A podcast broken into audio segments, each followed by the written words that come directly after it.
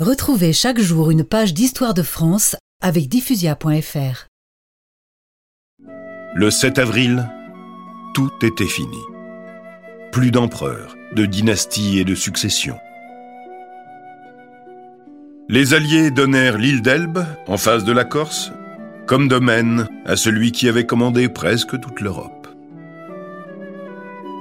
Le 20 avril, l'empereur fit ses adieux à ses soldats à Fontainebleau. Il leur avait tant de fois parlé pour les envoyer au combat, à la mort. Il leur devait tout. Soldats de ma vieille garde, je vous fais mes adieux.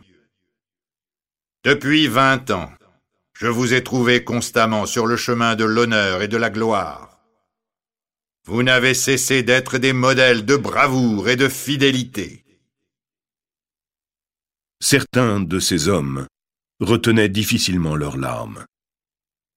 Napoléon sentit l'émotion le submerger. Je, je pars.